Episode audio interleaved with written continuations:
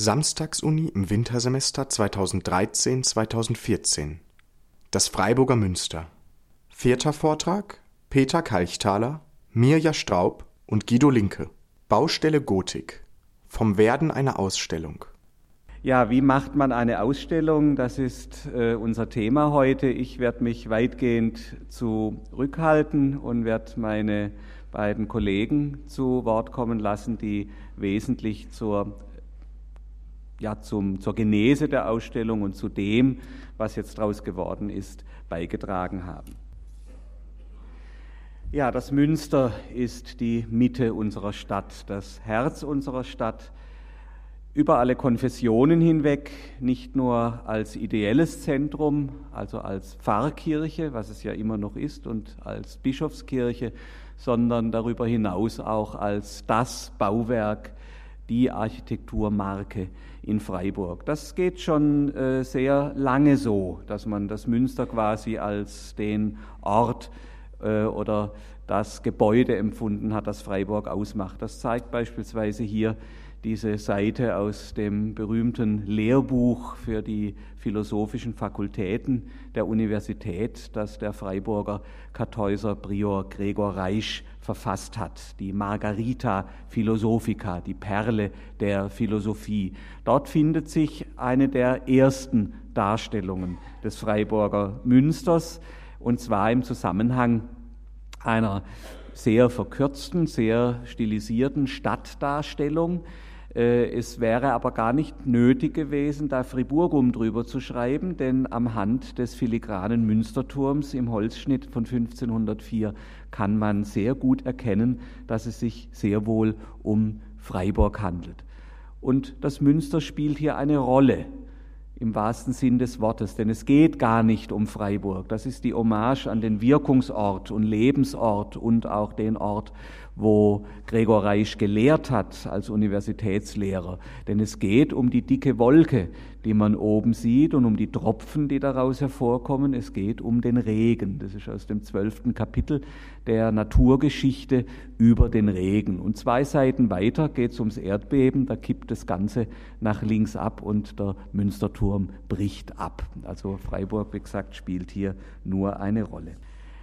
Genauso dann bei der nur 40 Jahre oder 45 Jahre älteren Darstellung in der berühmten Kosmographie des Sebastian Münster. Den Sebastian Münster kennen Sie alle, das ist der Mann auf dem alten 100-Markschein, der hinten drauf war. Also ein ähm, in Basel vor allen Dingen tätiger äh, Kosmograph, der eine Beschreibung der ganzen Welt, aller Städte, Völker und Geschichten der Welt äh, verfasst hat. Und da beschreibt er eben auch die Stadt Freiburg und Hans Rudolf Manuel genannt Deutsch, ein Berner äh, Holzschneider, dessen Vater Hans Rudolf Manuel Deutsch sehr viel ähm, berühmter ist.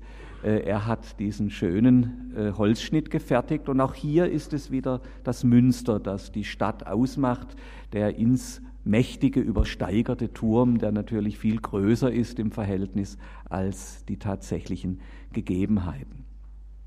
Und da schreibt er eben dann von diesem berühmten Turm, der unter die sieben Weltwunder gezählt würde, wenn ihn die Heiden gekannt hätten. Ich werde auf diese Themen dann in meinem Vortrag am 8.2. dann noch näher eingehen.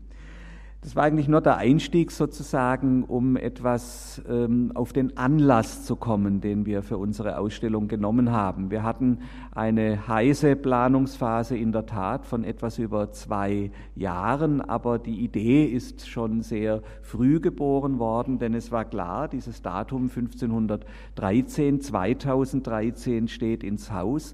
In wenigen Tagen, am 4. Äh, und 5. Dezember, jährt sich nämlich zum 500. Mal der Tag, an dem das Münster quasi in Betrieb genommen worden ist, an dem das Münster seine liturgische Mitte und sein liturgisches Herz bekommen hat. Denn an diesen beiden Tagen wurden zunächst der Johannes-Baptista-Altar in der Vierung unmittelbar vor dem Chor geweiht und dann am zweiten Tag wurde der Hochaltar geweiht und der Hochchor und damit das Zentrum des Münsters. Man hat zwar noch einige Jahre an den Kapellen im Kapellen Kapellenkranz gebaut, es haben noch Gewölbe gefehlt und es musste noch äh, das eine oder andere Fenster eingebaut werden. Die Altäre waren noch nicht komplett in den Kapellen.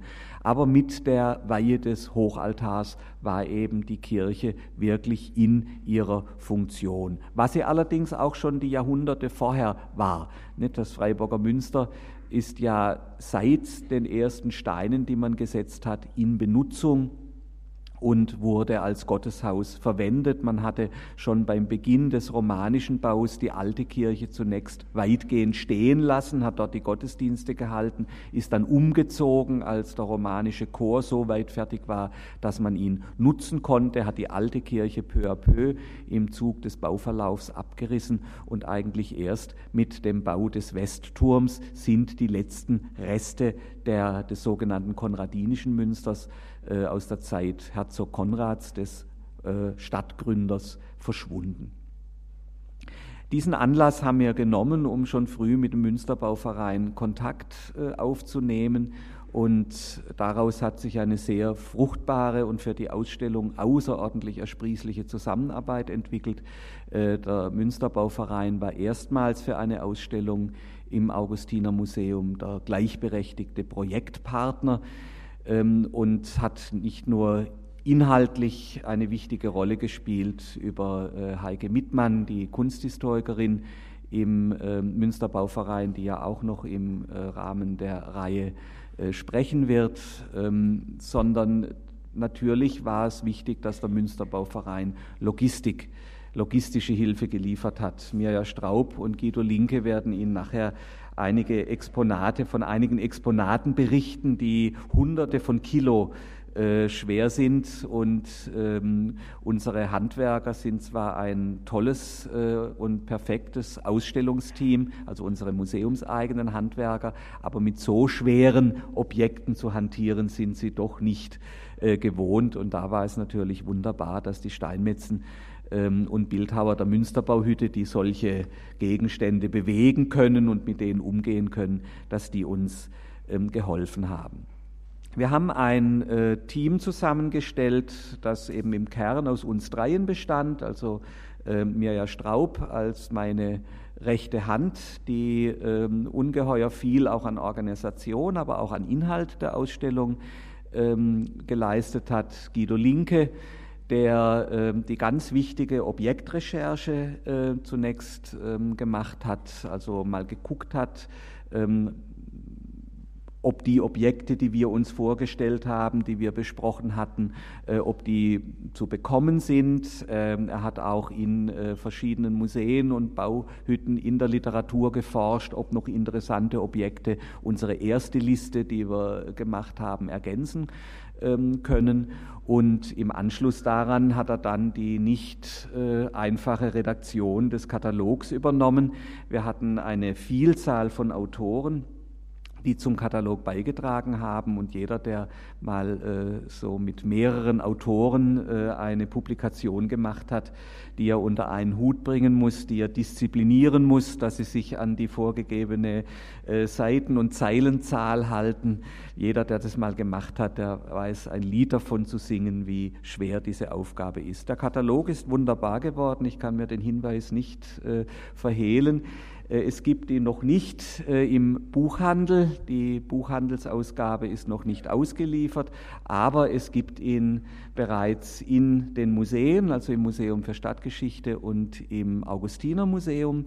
Da können Sie ihn, äh, wenn Sie Lust haben, nachher sich die Ausstellung dann gleich anzuschauen, können Sie ihn gleich mitnehmen. Und es gibt ihn im Münsterladen, im C-Punkt. Wir werden ihn, ähm, das sei mir gestattet, äh, auch wenn es gegen den Buchhandel geht, äh, aber ich denke, durch die Durststrecke muss er dann durch. Solange die Ausstellung existiert, er kostet im Buchhandel 10 äh, Euro mehr wie in der Ausstellung, ist aber nur in der Ausstellung zu diesem günstigen Preis zu bekommen. Also wir würden uns freuen, wenn Sie alle die Ausstellung besuchen.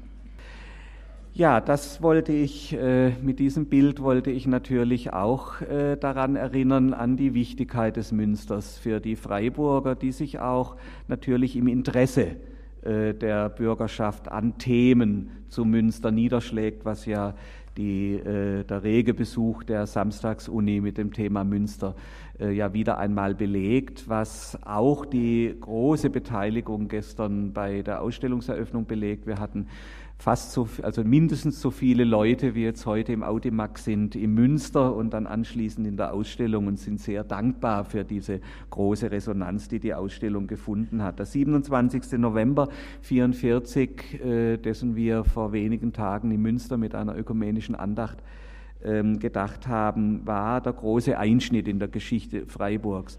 Natürlich in der Rückschau empfunden äh, als der größte Einschnitt, was er gar nicht ist. Der Festungsbau und seine Folgen im 17. und 18. Jahrhundert waren ungleich durchgreifender als, der, als die Zerstörung Freiburgs im Zweiten Weltkrieg. Aber trotzdem, es war ganz wichtig für die Menschen, ähm, nach diesem äh, Inferno des 27. November, dass das Münster noch stand. Alle Zeitzeugen, fast alle Zeitzeugen berichten, sie sind aus den Luftschutzkellern gekommen.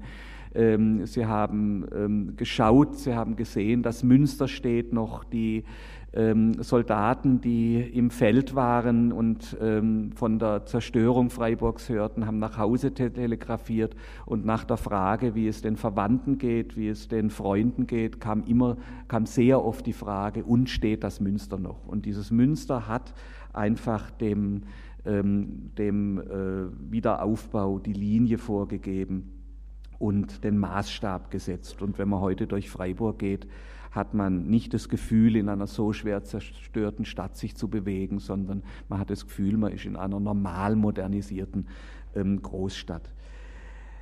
Vielleicht äh, abschließend, bevor ich dann übergebe an äh, meine Kollegen, ähm, der wichtige ähm, Schwerpunkt, Hinweis, die Ausstellung geht nicht um den Turm, auch wenn der Turm natürlich das Markenzeichen der Stadt ist. Der Turm spielt eine sehr wichtige Rolle in der Ausstellung. Es ist uns ja gelungen, erstmals und mit Sicherheit letztmals die fünf erhaltenen Turmrisse, über die Professor Böcker äh, gesprochen hat, vor wenigen Wochen hier in der Ausstellung zu vereinigen. Bis Ende Februar, also die Hälfte der Laufzeit, werden sie im Original nebeneinander zu sehen sein. Und es ist faszinierend gewesen, wie die Leute gestern bei der Eröffnung äh, davor standen und diese großartigen Zeichnungen sich angeschaut haben. Das setzt natürlich einen Schwerpunkt in der Ausstellung. Aber der eigentliche Schwerpunkt der Ausstellung ist der eigentlich äh, in der, beim Publikum immer etwas verkannte und im wahrsten Sinn im Schatten des Turms stehende Chor des Münsters. Eben genau der, der geweiht wurde vor 500 Jahren. Der Chor, der, wenn man ihn vergleicht mit anderen äh, Kirchen, eigentlich etwas Erstaunliches ist für eine kleine Stadt mit 8000 Einwohnern, dass die so einen großartigen Chor mit Umgang und Kapellenkranz baut. Ein so ambitioniertes Projekt in Anspruch nimmt, das so groß ist wie der ganze Rest der Kirche. Und diesen Bauleuten, wie sie gearbeitet haben, wie sie geplant haben, wie sie äh, den Leuten, die das finanziert haben, die die Organisation übernommen haben, die den Leuten, die das Geld gesammelt haben, gestiftet haben, gespendet haben, denen ist letztlich unsere Ausstellung äh, gewidmet. Und ich denke, das macht auch den Reiz der Ausstellung aus. Und wie wir jetzt weitergemacht haben und wie wir überhaupt dazu dann gekommen sind, der Weg zu dem, was jetzt im Augustinermuseum seit heute Morgen offiziell zu sehen ist, das werden Ihnen jetzt meine Kollegen berichten. Mir glaube, du bist, ne, Guido zuerst. Also, vielen Dank.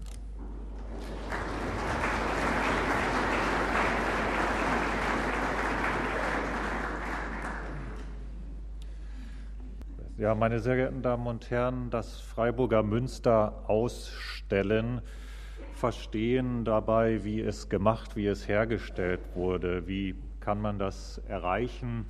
Der Bau steht ja glücklicherweise eben vollständig vor uns und man würde ihn natürlich am liebsten in seine Einzelteile zerlegen, um zu verstehen, ähm, wie sind diese Quader, deren als kleine Punkte erkennbare Zangenlöcher noch zeigen, wie die mit Eisenzangen in das Mörtelbett gehoben wurden. Wie sehen die aus auf den anderen Seiten? Wie verlaufen die Kräfte in den Strebebögen, in die Strebepfeiler hinein? Wie macht man so etwas? Und ähm, Da würde man das also am liebsten in Teile zerlegen, um das zu verstehen. Das konnten wir nicht machen, aber so etwas ist mit anderen Kirchen durchaus gemacht worden. Und wenn man sich beschäftigt mit dem gotischen Bauen, dann äh, guckt man sich eben um, wo dort schon Erfahrungen gesammelt worden sind, äh, um zu verstehen, wie das Münster gebaut worden ist. Die großen Restauratoren des 19. Jahrhunderts haben ihre Kirchen Stein für Stein abgebaut und wieder hochgemauert. Und auch in jüngerer Zeit ist so etwas gelegentlich auch mal gemacht worden. Und so bin ich zum Beispiel gefahren nach St. Johannsen am Bieler See in der Schweiz, wo in einer sumpfigen Niederung eine gotische Klosterkirche steht, die man äh, in den 60er Jahren tatsächlich einmal komplett abgetragen hat und dann äh, die schadhaften Steine neu geschlagen hat und sie dann neu aufgebaut hat. Was Sie also hier sehen als Chor dieser gotischen Kirche hat äh, kurz mal nicht gestanden und ist dann wieder hochgezogen worden. Und die ganzen Elemente, die Steine, die man dabei ausgebaut hat und durch Kopien ersetzt hat, die gibt es heute in einem kleinen Museum. Es ist ein etwas spezieller Ort, weil es heute als psychiatrisches Landesgefängnis des Kantons Bern dient, also ein Museum in einem Hochsicherheitstrakt. Ähm, aber es ist ähm, ja typisch für die Nachnutzung solcher Klosteranlagen, dass sie zu ähm, Strafanstalten geworden sind. Und dort konnte man dann sehen, wie ist so ein Bau eigentlich in seinen Einzelteilen zu sehen. Und da kann man eben auch mal so einen Schlussstein, der oben im Gewölbe sitzt, äh, von allen Seiten betrachten oder eine Gewölberippe, einen Rippenstein, den Sie rechts unten sehen, auf die Lagerfläche schauen, sehen, wie dort eine Versatzmarke eingekreuzt ist, wie der Steinmetz äh, mit einer Eisennadel eine Linie geritzt hat um seine Schablone auflegen zu können und das Ganze symmetrisch anzulegen. Und ähm, so also beginnen zu verstehen, wie Gotik funktioniert und das dann eben zu zeigen. Denn eine Ausstellung ist natürlich kein Buch mit Fotografien, die man von überall her zeigen kann, sondern eine Ausstellung lebt von ihren realen Objekten, die irgendwo zu finden sein müssen, transportabel sein müssen und in einer Ausstellung passen müssen. Nun ist das Freiburger Münster, aber vielleicht auch nicht mehr ganz so komplett, wie man zunächst denken würde, denn alles, was Sie hier als Fragmente sehen, sind abgenommene Elemente des Freiburger Münsters die ähm, seit der Gründung des Münsterbauvereins vor äh, nunmehr über 100 Jahren gesammelt wurden. Und der zentrale Kern eigentlich unseres Ausstellungsprojektes war eben der Bestand der Freiburger Münsterbauhütte. Wenn Sie schon einmal am Samstag äh, bei einer der öffentlichen Führungen durch die Freiburger Münsterbauhütte dabei gewesen sind, dann kennen Sie das kleine Museum wo eben verschiedene Teile ausgestellt sind. Und das geht aber über mehrere Etagen und dort sind eben abgebaute Kreuzblumen, Fialen etc. zu finden, sodass man das ganze Formenspektrum von der Hoch- bis zur Spätgotik dort anhand der Fialen etc. nachvollziehen kann. Häufig sind auch diese Teile schon ihrerseits Kopien aus den 1900er, 1930er Jahren, die heute schon wieder ersetzt werden.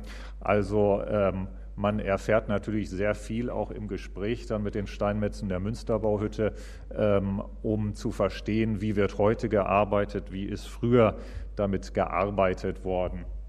Ähm, Sie sehen hier eben einige abgenommene Teile und dann rechts oben das Museum der Münsterbauhütte mit diesen Greifzangen, von denen ja eine auch in der Ausstellung oder zwei eigentlich in der Ausstellung jetzt zu sehen sind. Und ähm, die dienen eben dazu, die Steine zu heben und davon kommen die Zangenlöcher. Und wenn Sie am Chor des Freiburger Münsters ähm, am Portal stehen, am Marienportal, dann sehen Sie rechts und links in den Quadern genau diese kleinen Löcher, mit denen diese Steine gehoben wurden. Das also war sozusagen der Grundstock ähm, der Ausstellung. Äh, es gibt aber nicht nur originale Steine. Es gibt auch eine riesige Gipsabgusssammlung. Sie sehen hier also diese endlose Reihe von kleinen abgegossenen Details. Und wir sind heute sehr froh darüber, dass der Münsterbauverein schon um 1900 ähm, sehr zahlreiche Originalelemente des Freiburger Münsters abgeformt hat und Gipsabgüsse davon gemacht hat. Das ist eine unschätzbare Dokumentation in seit 1900 ist natürlich durch Verwitterungsschäden ähm, und dergleichen von den Originalen oft nicht mehr viel übrig geblieben. Und wir haben das als Dokumentation des Originalzustandes und deshalb sind diese Gipse, die wir Ihnen, Gipsabgüsse, die wir Ihnen in der Ausstellung zeigen, auch mehr als sozusagen ein Ersatz für die Originale, die wir nicht aus dem Bau ziehen können sondern sie sind auch eine sehr, sehr wichtige Dokumentation und eigentlich ein eigener Schatz des Münsterbauvereins, äh, diese Gipsabgüsse, von denen wir einige zeigen, die uns natürlich auch erlauben, Elemente des Münsters zu sehen, an die wir sonst nie so nah herankommen, wie zum Beispiel diesen Schlussstein aus einer der Chorkapellen mit der Maria, mit dem Kind. Und diese Sachen, die in 10 oder 25 Metern Entfernung im Gewölbe sind, die kommen Ihnen jetzt näher. Ähm, und äh, dieser Fundus war eben auch sehr wichtig. Aber natürlich wollten wir auch deutlich machen, äh, das Münster ist nicht im luftleeren Raum erbaut worden, sondern am Oberrhein in einer dynamischen Region mit Austausch. Und insofern war sehr wichtig der Kontakt mit den Kollegen. Ähm, und wir sind ähm, in Kontakt getreten, vor allem mit der Straßburger Münsterbauhütte. Ähm, Straßburg ist natürlich von den großartigen Münstern am Oberrhein die Leitbauhütte gewesen. Und Sie haben hier nur mal einen Blick in den langen Gang der Reserven des, äh, der Fondation de l'Oeuvre Notre-Dame, also des Frauenwerks äh, von Straßburg, in dem Sie die Gipsabgüsse der Skulpturenportale sehen, ähm, einige Originalsteine auch, die im Frauenhausmuseum auf der Südseite des Straßburger Münsters zu finden sind, wie hier vor der Holztafel dieses äh, Steinelement des Laurentiusportals von dem wir ähm, auch etwas ausgeliehen haben. Und man findet natürlich auch so nette Kleinigkeiten wie dieses, äh, diesen kleinen Fries mit der Blattkrabbe und dem Hirsch, der dort äh, entlang kriecht.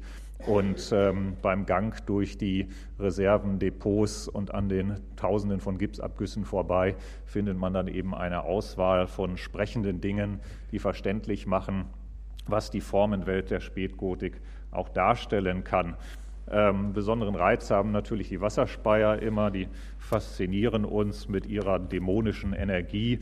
Und hier schreien sich also die aus Freiburg, Tann und Basel gegenseitig an sozusagen. Also ähm, auch die Basler Münsterbauhütte hat einen großen Bestand ähm, und auch dort das Museum Kleines Klingenthal auf der Kleinbasler Rheinseite etwas versteckt gelegen, aber sehenswert auch für den Besucher, hat eben auch einen großen Fundus. Und dann war mir noch wichtig, äh, von den drei Münstern am Oberrhein etwas weiterzukommen zu dem vierten, was für die Zeit um 1500 auch eine ganz wichtige Baustelle ist, aber meistens etwas untergeht, nämlich dem Münster von Tann.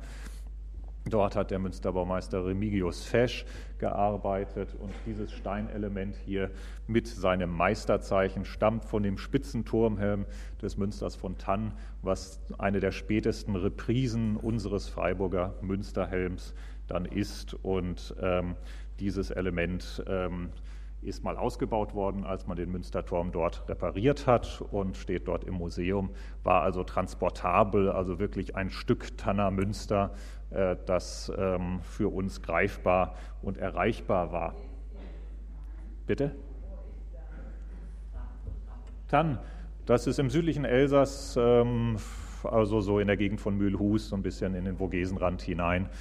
Ähm, also ein kleines Städtchen mit einer fantastischen Kirche, die auch unter habsburgischer Herrschaft stand.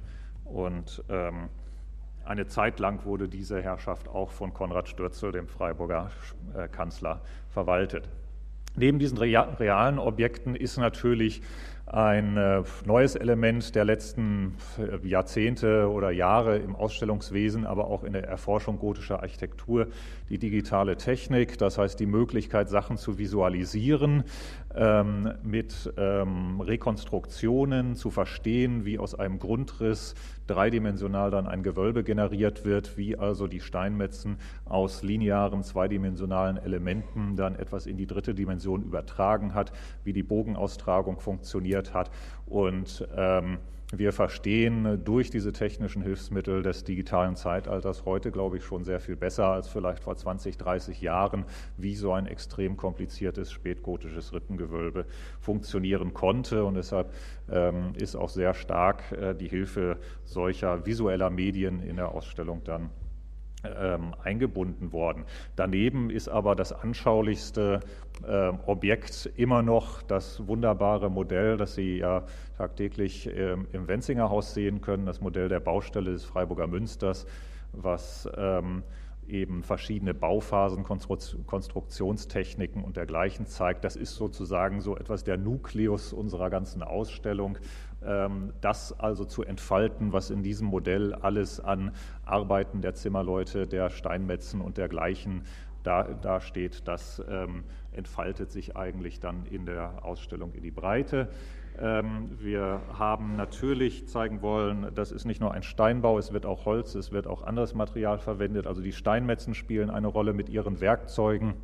Ähm, und ähm, ja, wie stellt man einen mittelalterlichen Steinmetz dar? Da stößt man dann in Rottweil im äh, Museum äh, in der Kunstsammlung äh, auf dieses sogenannte Weckenmännle, äh, diesen Steinmetz, der mal wohl eine Kanzel getragen hat. Wir wissen nicht ganz genau, wo er herstammt, aber den ähm, so ein Objekt findet man dann eben auch einmal oder für das Leben die ähm, Wirtschaftsverhältnisse und Zunftverhältnisse der Steinmetzen, die Zunftlade der Basler Steinmetzenzunft, wo auch die vier gekrönten, die Quattro Coronati dargestellt sind, die heiligen Patrone der Steinmetzen, ähm, an deren Festtag heute noch die badische Innung in der Freiburger Münsterbauhütte jährlich zusammenkommt. Holz, Stein, andere Materialien versteht man natürlich gut, wenn man dann mal guckt, wie wird das heute bearbeitet. Sie haben hier einen Blick in den Steinhof der Straßburger Münsterbauhütte. Wie gesagt, das ist nochmal eine viel größere Nummer als äh, unsere Freiburger Münsterbauhütte. Dort werden also Dimensionen bewältigt, die nochmal darüber hinausgehen. Und man sieht dann eben, wie dort ähm, aufgezeichnet wird auf den Stein, wie dann die Formen entstehen und das verständlich zu machen, nachvollziehbar zu machen anhand von Objekten. Darum sollte es gehen, aber auch eben die Genese äh, dieser ganzen Sachen auf dem Zeichentisch des Architekten. Und wenn man dann spricht mit äh, Leuten, die sich damit beschäftigen, dann sagen die natürlich auch, also richtig verstehe ich es eigentlich nur, wenn ich mal versuche, selbst so eine Zeichnung nachzumachen. Äh, zum Beispiel der rührige ähm, Werkmeister der, Bas der Berner Münsterbauhütte ähm, hat ähm, auf seinem Tisch, auf seinem Büro diese Zeichentafel gehabt, wo er sich mittelalterliches Instrumentarium zum Zeichnen auf Pergament äh, rekonstruiert hat. Und er hat uns selbst auch eine kleine Zeichnung jetzt für die Ausstellung gemacht, äh, sodass eben verständlich wird. Und das war uns ja wichtig, dass wir nicht nur Ergebnisse zeigen, sondern wie haben die das gemacht, wie ist es entstanden. Wie sind Modelle im Kopf entstanden? Und von den großartigen Turmrissen war ja schon die Rede in dieser ähm, Einleitung. Holz spielt natürlich eine Rolle, Zimmermanns Werk, ähm, der Dachstuhl des Freiburger Münsters ist ja ein Monument der Zimmermannskunst und bei der Restaurierung vor 30 Jahren ungefähr sind auch einige Teile ausgetauscht worden, die Sie dort sehen. Ähm, Laufräder gibt es gleich drei. Ich zeige Ihnen hier das aus dem Chor. aber auch wir haben natürlich das Rad nicht neu erfunden, sozusagen. Äh, die Idee, das zu machen, was wir getan haben, nämlich dann ein solches Laufrad nachzubauen, haben schon andere gemacht. Ich habe mir das dann zum Beispiel in Bamberg angesehen. Besonders nett ist natürlich, wenn die Kinder des Dombaumeisters von Bamberg selbst das Rad dann in Bewegung setzen, wie Sie das hier sehen können. Die haben dann natürlich schon Übung, weil der Vater sie öfter für diese Dienste einsetzt. Und das ist also in Bamberg ähm, aus Ansatz des tausendjährigen Domjubiläums gemacht worden. Und äh, es ist ein großes Glück, dass das hier dann auch gelungen ist. Ja, Schmiede spielen eine Rolle, ähm, die Eisenanker in den Türmen, die Glasmalerei. Wir haben das große Glück, dass wir ja die zentrale Forschungsstelle für die Erforschung der Glasmalerei in der Westhälfte Deutschlands hier in Freiburg in der Lugostraße haben, das Corpus Vitriarum Medii Aevi. Und die haben natürlich Expertenwissen auch zur Verfügung gestellt und auch äh, diese Vitrine, in der man sieht, wie so ein Glasfenster eben äh, entstanden ist. Ähm, die Schätze des Freiburger Münsters ähm, Bekannte und Unbekannte. Ähm, führen natürlich in den Bereich der Liturgie und insofern haben wir die Bestände äh, gesichtet. Vieles ist im Augustinermuseum ständig zu sehen. Man macht aber auch kleine Entdeckungen, wie zum Beispiel durch Hinweis aus dem erzbischöflichen Ordinariat diese Madonna hier rechts, die ich glaube niemandem vorher so richtig bekannt war und die jetzt ähm, in der Ausstellung äh, zu sehen ist. Wir rätseln noch immer, wo die überhaupt hergekommen ist, wie die eingebaut war mit ihren Rippenansätzen, die unterhalb dieser Halbfigur äh, in die Luft zu steigen scheinen.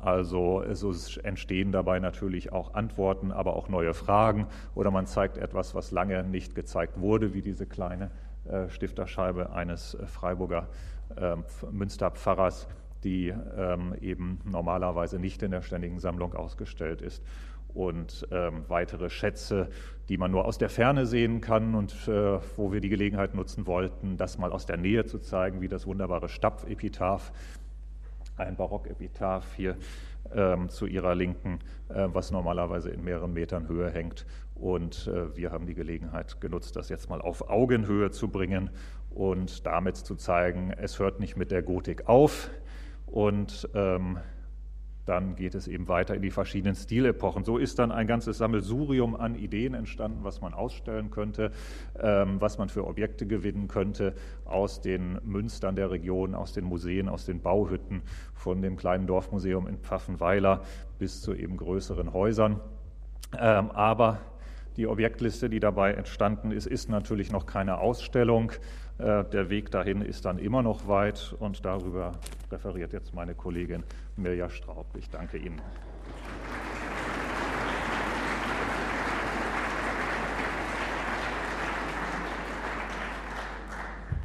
Ja, vielen Dank, Guido, für diesen spannenden Einblick in die Exponatrecherche.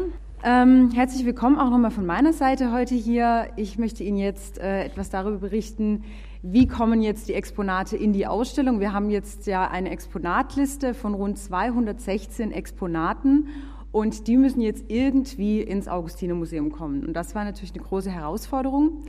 Vielleicht noch mal ganz kurz äh, zu mir. Ich habe vor anderthalb Jahren im Augustinermuseum angefangen als wissenschaftliche Volontärin und wurde für dieses Ausstellungsprojekt angestellt und ähm, das war so frisch nach dem Studium. Ich hatte noch nie so eine große Ausstellung gemacht und dachte erst mal so, puh, jetzt haben wir noch an, anderthalb Jahre bis zur Ausstellungseröffnung. Was machen wir denn in den anderthalb Jahren? Also das ist ja eine wahnsinnig lange Zeitspanne. Das kann man sich gar nicht vorstellen, dass sich diese Zeit füllen lässt. Sie lässt sich aber füllen, das kann ich Ihnen jetzt sagen. Und sie lässt sich gut füllen. Also wir hatten wirklich viel zu tun und ähm, auch die letzten zwei Monate, also der Aufbau war sehr, sehr aufwendig, äh, hat uns vor, viel, äh, vor viele Herausforderungen gestellt, aber es hat natürlich auch wahnsinnig viel Spaß gemacht. Ähm, was haben wir denn bis jetzt? Ich würde Ihnen das gerne mal so nacheinander ähm, aufsplitten, wie wir jetzt äh, zu dieser Ausstellung kommen, die wir gestern eröffnet haben. Der Herr Kalchthaler hat ja schon von der Idee berichtet, von dem Konzept. Das stand natürlich ganz am Anfang. Und natürlich auch der Ausstellungstitel Baustelle Gotik, das Freiburger Münster. Vielleicht dazu noch eine kleine Anekdote. Das war zunächst der Arbeitstitel der Ausstellung und wir haben uns dann überlegt, lange, hm, sollen wir uns nicht vielleicht irgendwie ein bisschen was Blumigeres ausdenken? Jeder kennt von Ihnen bestimmt die Säulen der Erde, dass man irgendwie diese Assoziation aufbringt. Und dann haben wir sogar so, solche, solche Dinge äh, in die Luft geworfen wie Steinstaub, Schweiß und Seelenheil oder sowas. Also wir haben, da, wir haben da viele Ideen gewälzt. Wir haben wirklich tagelang überlegt. Wir haben dann auch einen Ausflug gemacht nach Gedelort zusammen, äh, wo ja derzeit gerade eine Burg nach mittelalterlichen Methoden aufgebaut wird und haben da auf der Fahrt wirklich stundenlang diskutiert. Aber es ist beim Arbeitstitel geblieben. Wir fanden den dann doch irgendwie am passendsten und ich glaube, wir sind jetzt da auch alle damit ganz zufrieden. Ähm, gut, wir haben also das Konzept und wir haben die Objektliste, darüber hat ja der Herr Linke schon berichtet. Da sind rund 200 Exponate unterschiedlichster Art und Form drin, darunter Skulpturen aus Stein, Architekturzeichnungen und Verträge auf Papier und Pergament. Das sind Dachstuhlmodelle dabei, Werkzeuge, Kelche und Monstranzen aus Gold, Silber, Kupfer und so weiter. Wir haben also wahnsinnig viel auch an Materialien hier auf der Objektliste versammelt. Und das ist aber zunächst nur eine Wunschliste. Das ist ganz wichtig, denn bevor diese Objektliste steht, müssen natürlich die potenziellen Leihgeber angefragt werden. Es muss also für jedes Exponat, das nicht aus dem eigenen Bestand ist, eine Leihanfrage gestellt werden. Und bei unserer Ausstellung sind es insgesamt 32 Leihgeber aus Frankreich, Österreich, der Schweiz und Deutschland. Und erst wenn natürlich von allen Seiten, von Seiten aller Leihgeber die Zusage da ist äh, für die Ausleihe der Exponate, dann erst steht die Objektliste. Und entsprechend früh haben wir auch schon die Leihgaben äh, angefragt, also mit einem Vorlauf von 1,5 Jahren. Das war so der Zeitraum, als ich angefangen habe. Ich habe die ganzen Leihanfragen gestellt. Das war auch äh, eine große äh, Arbeit. Und das hat in einem Fall sogar zu einem ganz äh, witzigen, also schlussendlich witzigen Missverständnis geführt. Wir haben nämlich in München im Architekturmuseum ein Exponat angefragt und die haben sich irgendwie beim, beim Durchlesen des, der Leihanfrage, haben sie irgendwie die, die 2013, also die Ausstellungseröffnung, den Termin überlesen und haben angenommen, wir meinen 2012 und haben uns abgesagt für das Exponat, äh, weil sie das für eine eigene Ausstellung 2012 benötigt haben. Und dann haben wir das durch Zufall herausgefunden, dass die sich irgendwie im Datum vertan haben. Die konnten sich offensichtlich nicht vorstellen, dass man schon so früh eine Leihanfrage stellt und haben uns dann das Exponat natürlich doch noch nachträglich zugesagt. Was haben wir noch zu guter Letzt? Das darf natürlich auch nicht außer Acht gelassen werden. Ach, hier noch ein ganz kurzer Einblick in unsere Objektliste. Ich habe Ihnen die schön mal aus Excel rauskopiert. Sie sehen hier, wir haben für jedes Objekt ein kleines Bildchen. Wir haben für jedes Objekt die Maße, das Gewicht. Das können Sie jetzt wahrscheinlich schlecht lesen, aber äh, ich kann es Ihnen ja kurz beschreiben. Also die Maße sind natürlich maßgeblich. Äh, einerseits für die Sockelplanung, für die Haubenplanung. Also das muss natürlich alles stimmen, nicht, dass man da die falschen Dinge baut. Ich gehe die einfach mal so durch. Ich habe die nur mal mitgebracht, dass Sie sehen, wie äh, ausführlich und lange diese Exponatliste aussieht. Und das ist nur die Hälfte der Liste, die Sie jetzt sehen. Und wir haben einen Raum. Das ist natürlich auch ganz wichtig. Sie sehen hier den Grundriss der Ausstellungshalle im Augustinermuseum und Sie müssen sich jetzt wirklich vorstellen, wir haben also diese Liste, äh, diese tolle äh, Exponatliste, die der Guido Linke recherchiert hat und wir müssen diese Exponate, die wir jetzt natürlich alle glücklicherweise zugesagt bekommen haben, in die Ausstellungshalle bringen. Wir haben also diesen leeren Raum, der muss jetzt irgendwie gefüllt werden. Ja, durch das Konzept äh, hat sich auch bereits eine thematische Gliederung ergeben, nach der auch die Objektliste gegliedert wurde. Und äh, diese thematische Gliederung, die findet sich auch in der Ausstellungshalle wieder und die würde ich Ihnen auch gern kurz vorstellen. Also nochmal die drei Komponenten. Das erste Thema ähm, in unserem Konzept ist die Spitzentechnologie am Bau, so haben wir das genannt. Wir haben dem Ganzen auch moderne Begrifflichkeiten gegeben, ähm, wo wir aufzeigen wollten ähm, oder aufzeigen wollen, welche unterschiedlichen Gewerke an so einem Bau beteiligt waren, also die Zimmerleute, die Glasmaler, die Schmiede, die Steinmetze, ähm, mit welchen Werkzeugen die gebaut haben, was da alles dazugehört hat, zeigen wir in diesem Themenbereich.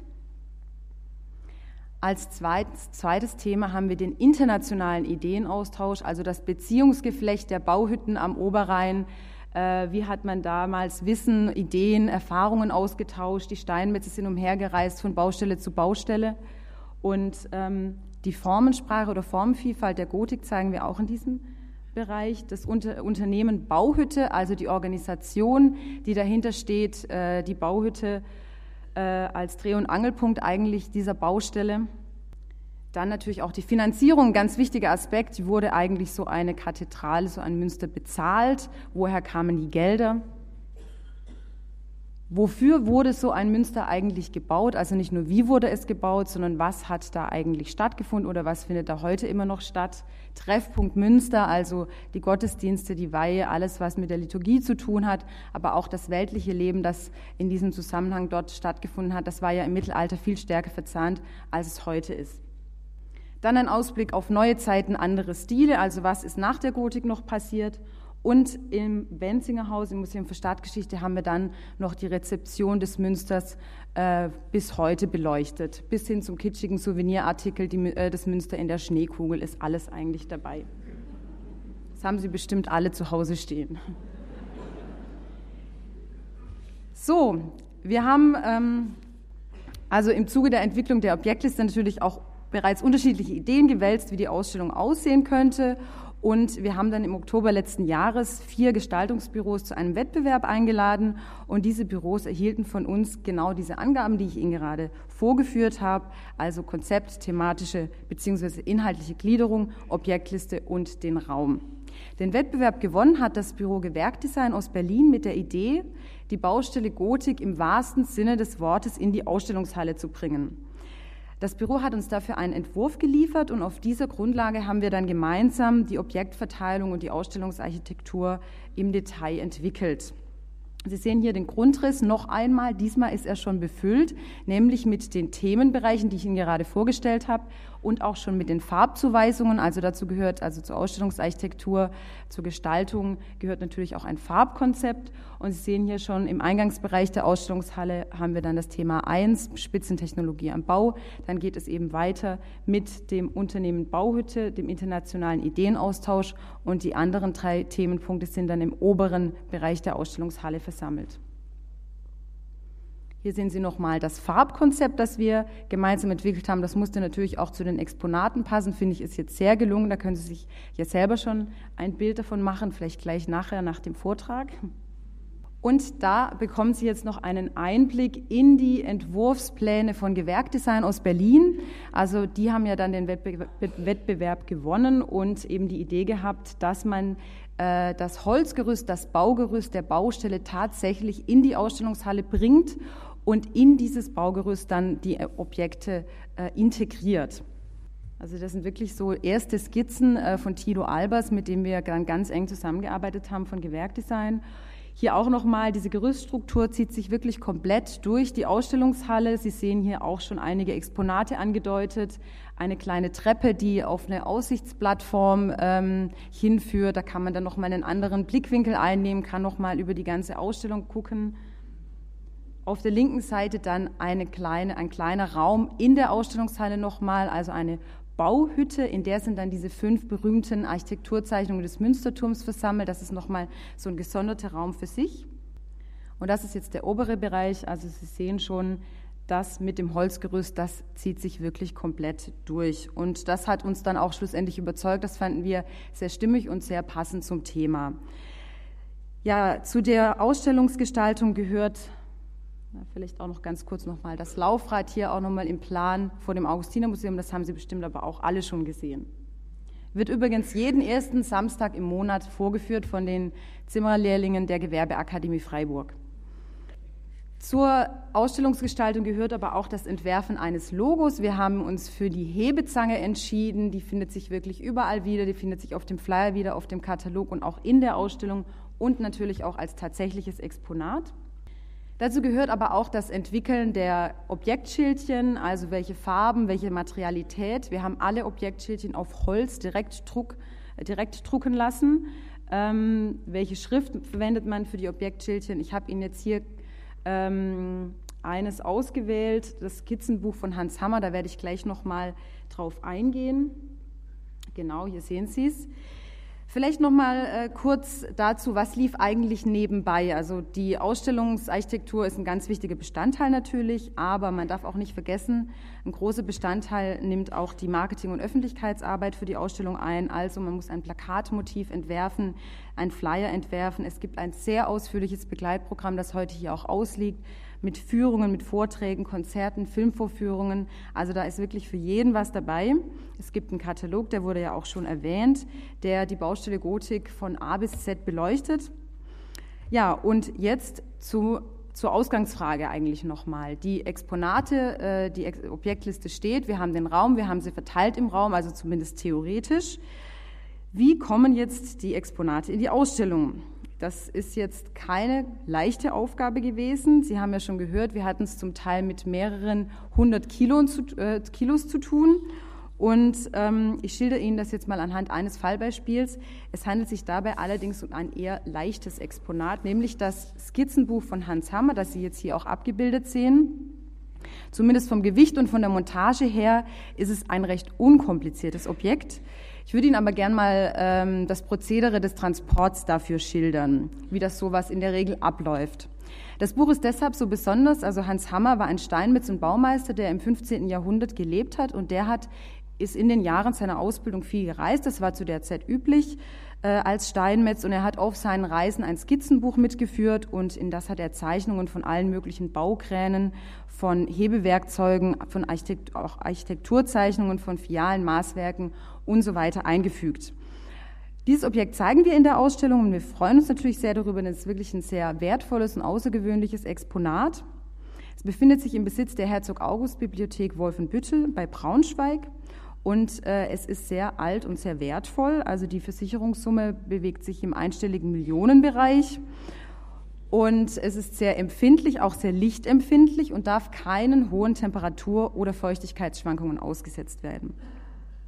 Das bedeutet für den Transport der Leihgabe, dass der Kunstspediteur, es gibt da extra Kunstspediteure, die darauf spezialisiert sind, eine Klimakiste bauen muss. Diese Klimakiste ist um Vielfaches größer als das eigentliche Exponat, weil die hat natürlich entsprechende dicke Dämmschicht ähm, für die Klimaschwankungen die muss die aushalten und ähm, diese Klimakiste muss mindestens 24 Stunden vorher dem Leihgeber geliefert werden. Also unser Kunstspediteur fährt drei Tage vorher nach Wolfenbüttel hoch, bringt die Klimakiste.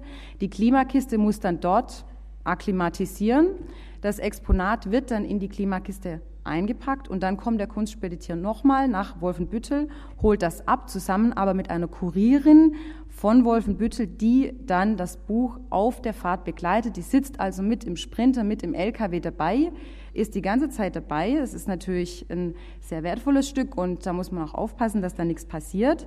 Dann wird das ins Museum geliefert, muss aber dort auch nochmal 24 Stunden in der Kiste bleiben. Die muss akklimatisieren und erst dann wird die Kiste aufgemacht, natürlich in Beisein der Kurierin und des Papierrestaurators bei uns im Augustinermuseum und dann wird es in die Vitrine gelegt. Die Vitrine wird verschlossen und dann darf es drei Monate gezeigt werden, leider nicht länger, weil es sehr lichtempfindlich ist und deswegen wird es dann, äh, das bei Grafik so üblich, ausgetauscht durch ein anderes Buch. Soweit also für dieses Buch das Prozedere. Und jetzt stellen Sie sich das mal vor bei ähm, 130 Leihgaben und 32 leihgebenden Institutionen, was das äh, bedeutet. Trans Transportkoordination. Und hinzu kamen eben die bereits schon erwähnten Herausforderungen von Gewicht und Größe der Exponate. Vier Wochen vor Ausstellung waren bereits alle unsere Handwerkerinnen und Handwerker, alle Restauratorinnen und Restauratoren, sei es für Gemälde, Stein, Metall, Papier, Textil, in der Ausstellungshalle zugange. Und auch die Mitarbeiter der Münsterbauhütte haben mitgeholfen. 400 Kilogramm schwere Wasserspeier oder eine 500 Kilogramm schwere Grablatte zu positionieren war keine leichte Sache. Jetzt zeige ich Ihnen mal noch Bilder vom Ausstellungsaufbau. Da haben wir den LKW von der Münsterbauhütte vor, äh, Museum stehen und was Sie hier mit diesem Kran, was gerade in diesem Kran drin hängt, das ist diese besagte 500 Kilogramm schwere Grablatte. Die wird gerade vom LKW runtergehievt. Da wurde extra eine Holzkonstruktion gebaut, in der die dann, äh, in die die eingesetzt wurde. Jetzt nochmal von vorne. Also das war wirklich keine leichte Sache. Wir waren auch sehr froh, dass sie in den Aufzug gepasst hat, weil wir hätten sie nicht die Treppe runtertragen können. Sie kennen alle die recht steile Treppe, die runter in die Ausstellungshalle führt. Das hätten wir nicht geschafft. Hier wird gerade ein Wasserspeier ähm, montiert. Also zunächst mussten wir die Sachen eben über den Aufzug runter in die Ausstellungshalle bringen und dann äh, auf den Hubwagen drauf, der Hubwagen dann ähm, zum entsprechenden Ort, wo das Ganze positioniert werden soll. Dann wurde das Ganze auf Kanthölzer gestellt. Unter die Kanthölzer wurde dann wiederum der Hubwagen gefahren und der hat das Ganze dann auf die Flächen äh, positioniert. Also es war wirklich eine größere Herausforderung. Schauen Sie sich mal, hier sind eins, zwei, drei, vier Männer gerade zugange, diesen einen Wasserspeier aufzustellen. Also der wiegt auch ungefähr 350 Kilo. Und auch hier nochmal eine Fiale. Das ist übrigens eine Anfassfiale. Äh, die darf man anfassen. Natürlich darf man die anderen Exponate nicht anfassen, aber wir dachten uns schon, dass man es bestimmt die Besucherinnen und Besucher reizen könnte, auch mal so einen Wasserspeier anzufühlen. Und wir haben jetzt extra eine Fiale ähm, in die Ausstellung geholt, die man auch anfassen darf. Und die wird jetzt hier gerade aufgebaut. Die wiegt ungefähr 350 Kilo. Und Sie sehen auch hier, vier Männer sind gerade dabei, diese Fiale halbwegs auf dem Sockel zu positionieren. Also das war wirklich ähm, schwere Arbeit. Dann haben wir auch Gipsabgüsse. Der Herr Linke hat es bereits erwähnt, äh, das sogenannte Schöpfungsportal gleich im Eingangsbereich. Und ähm, das zu montieren war besonders für den Stefan Martin, unseren Metallbauer, eine Herausforderung. Der musste nämlich für jedes einzelne Stück, was an die Wand montiert werden musste, Metallhalterungen anfertigen. Und die hat er dann ähm, ja, eben individuell angefertigt. Und gemeinsam mit den Kollegen hat man dann über ein Gerüst diese Stein, äh, diese Gipsstücke aufgehängt und hier auch nochmal sieht man mit dem Flaschenzug hochgefahren, weil das konnte man gar nicht nach da oben hieven, das ging gar nicht. Also das wiegt ungefähr 100 Kilo das Stück. Das war ein Ding der Unmöglichkeit. Ja, schlussendlich hat alles gut funktioniert. Also wir sind wirklich stolz, was wir da geleistet haben. Äh, es war eine sehr, sehr stressige Phase äh, gegen Ende. Also die letzten zwei Monate waren wahnsinnig äh, zeitintensiv und es hat alles hervorragend funktioniert und ich muss wirklich sagen, alle haben an einem Strang gezogen und alle waren da und haben mitgeholfen. Und ich finde das Ergebnis jetzt eine Ausstellung, die sich wirklich sehen lässt. Und ja, ich würde mich freuen, wenn Sie sich die alle natürlich noch anschauen werden. Vielen Dank.